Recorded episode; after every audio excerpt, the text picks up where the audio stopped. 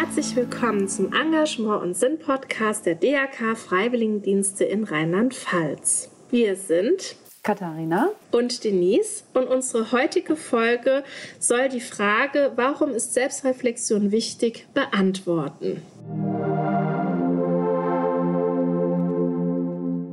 Katharina, herzlich willkommen und schön, dass du bei uns bist. Dankeschön. Wir möchten uns ja heute tatsächlich die Frage anschauen, warum ist Selbstreflexion wichtig?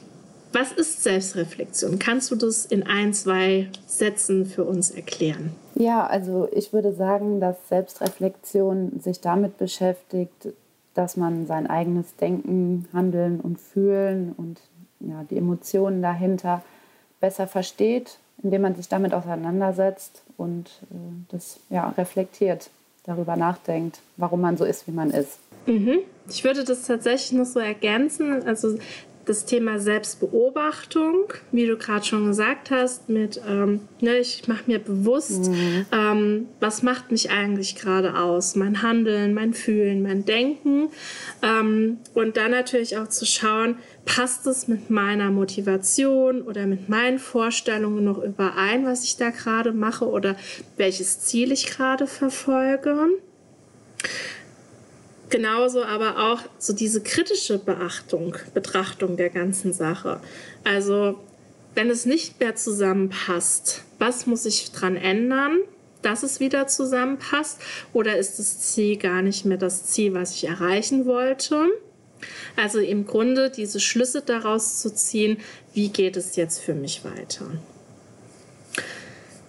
Ein ganz, ganz großer Punkt bei der Selbstreflexion ist ja das Thema Stärken und Schwächen.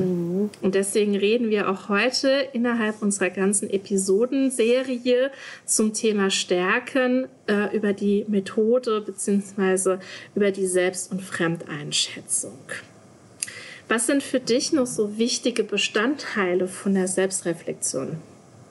Mm, ich würde sagen, die Zeit. Einmal, dass man sich die Zeit dafür nimmt, sich mit sich selbst auseinanderzusetzen und das auch mit Ruhe zu tun und sich auch bewusst zu machen, dass das ganze Zeit braucht, dass das nicht innerhalb von einer Stunde erledigt ist, sondern dass es auch ein Prozess ist, der vielleicht auch das ganze Leben eigentlich äh, einen begleitet. So im Sinne von lebenslanges Lernen, ja. aber dieses lebenslange Lernen, diese Selbsterfahrung, Selbstreflexion über sich als Person. Ne? Ja, genau. Hm.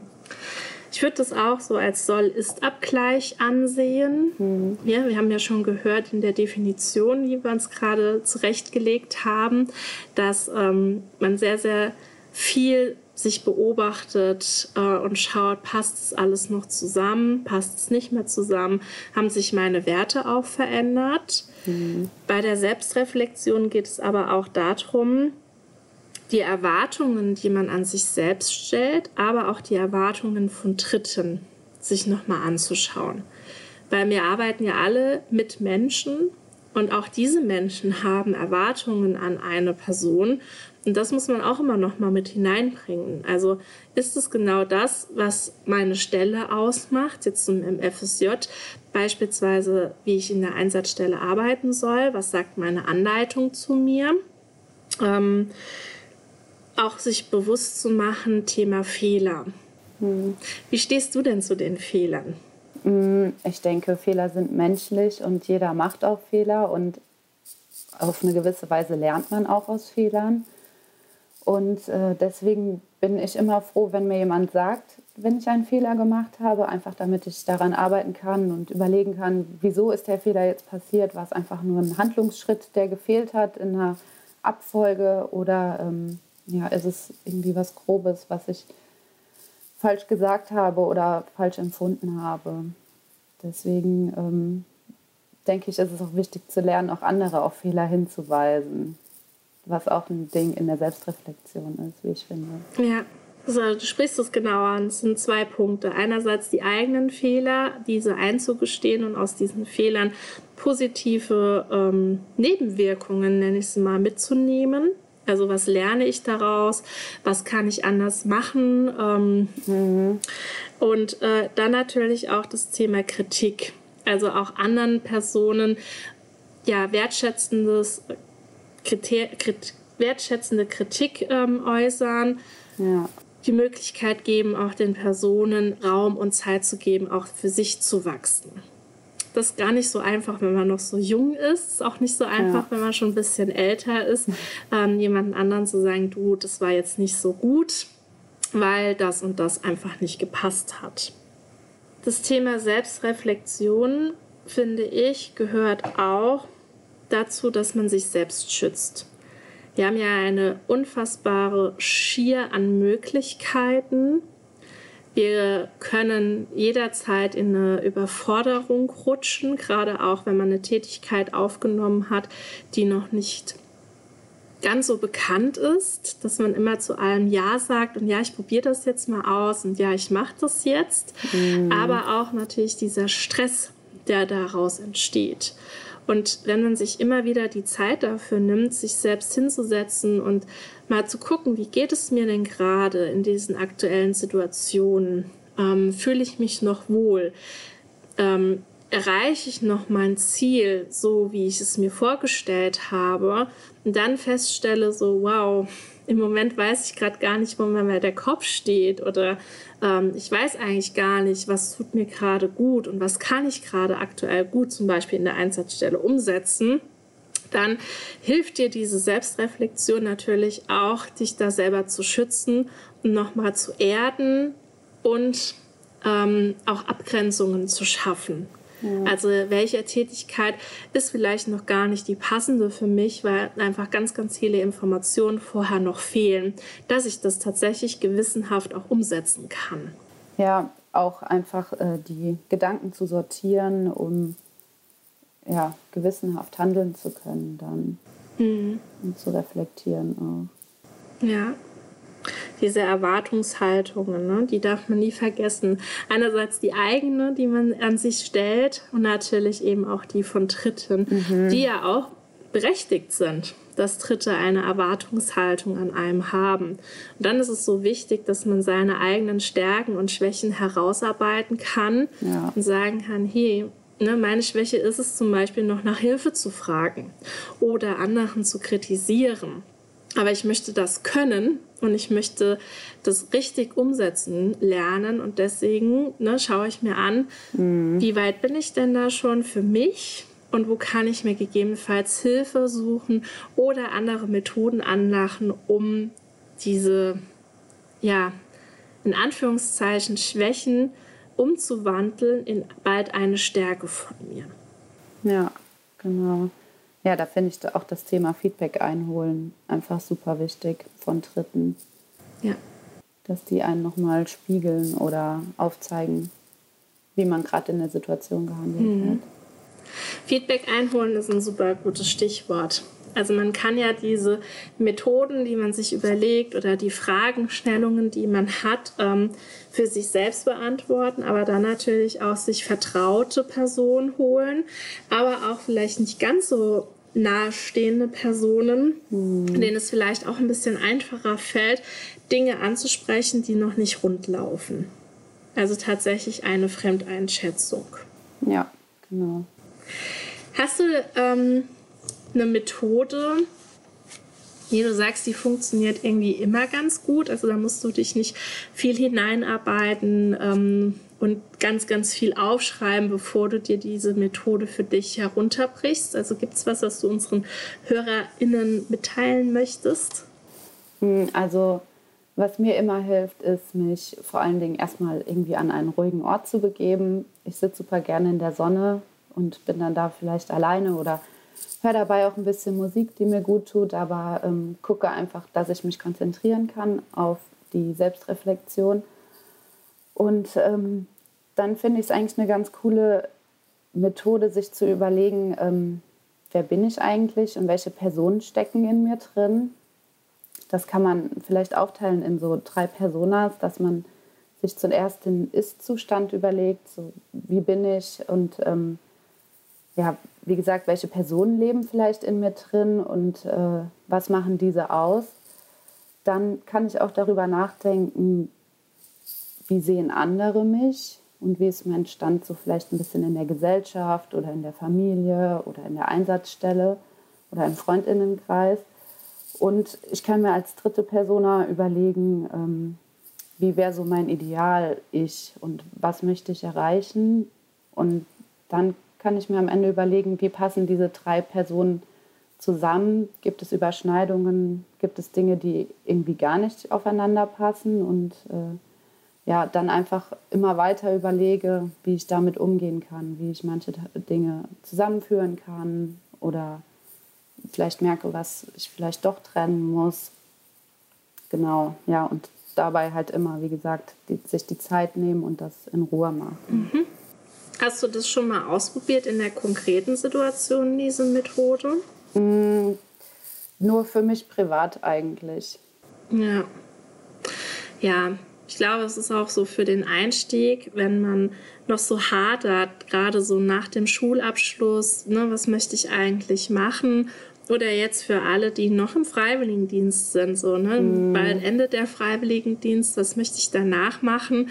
Ähm, eine gute, gute Lösung ist oder eine gute Hilfestellung sein kann, um sich bewusst zu machen, ja, ich möchte das Studium machen, weil ich am Ende ähm, mit dem und dem Abschluss den und den Beruf ergreifen kann. Oder muss ich unbedingt studieren? Kann das auch eine Ausbildung? Komme ich da auch vielleicht eher an mein Ziel und ähm, komme auch mit meinen eigenen Stärken klarer und besser zurecht in der Ausbildung?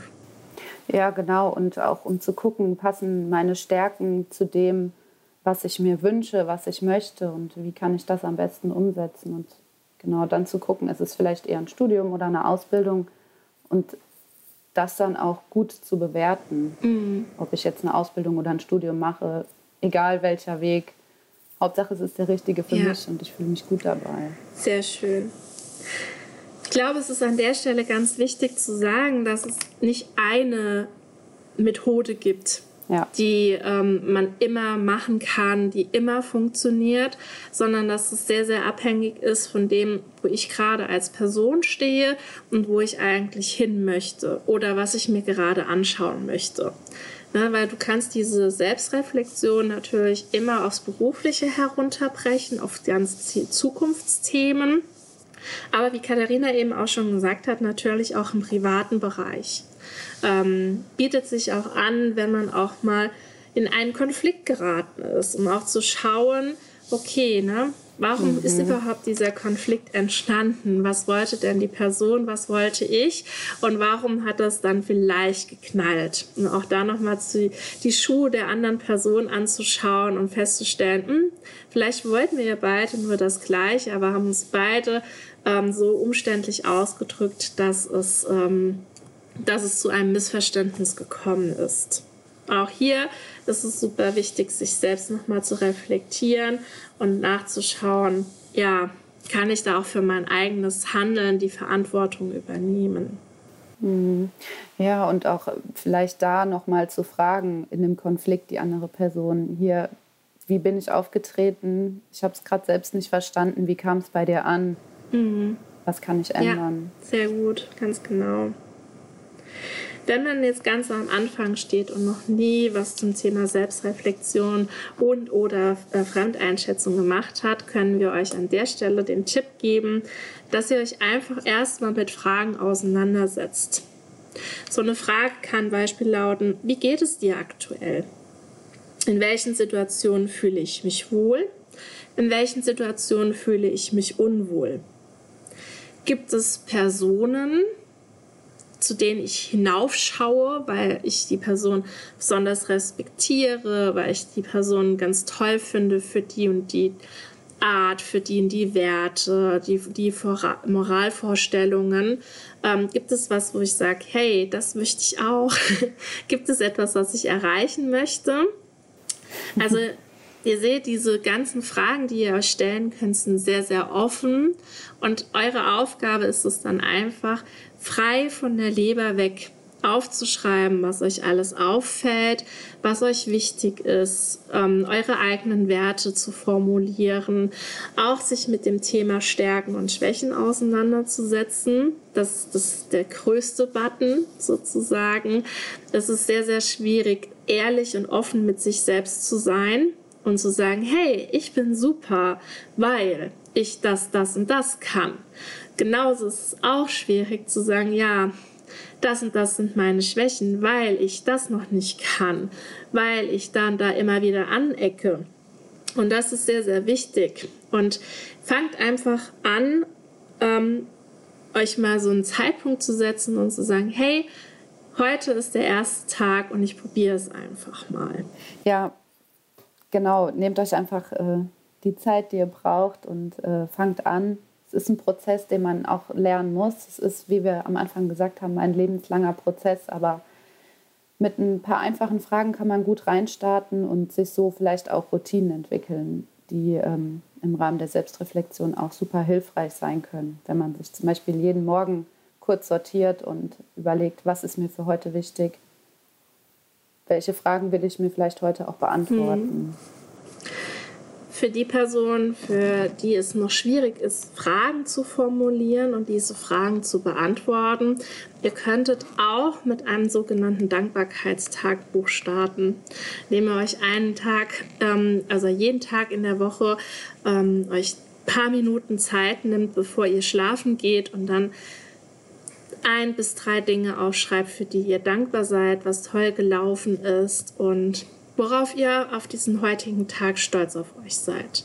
Und das, wenn ihr das über einen gewissen Zeitraum macht, könnt ihr euch auch so eine eigene kleine Stärkenliste aneignen und herausarbeiten ähm, und hilft euch dann auch für die zukünftigen Fragestellungen.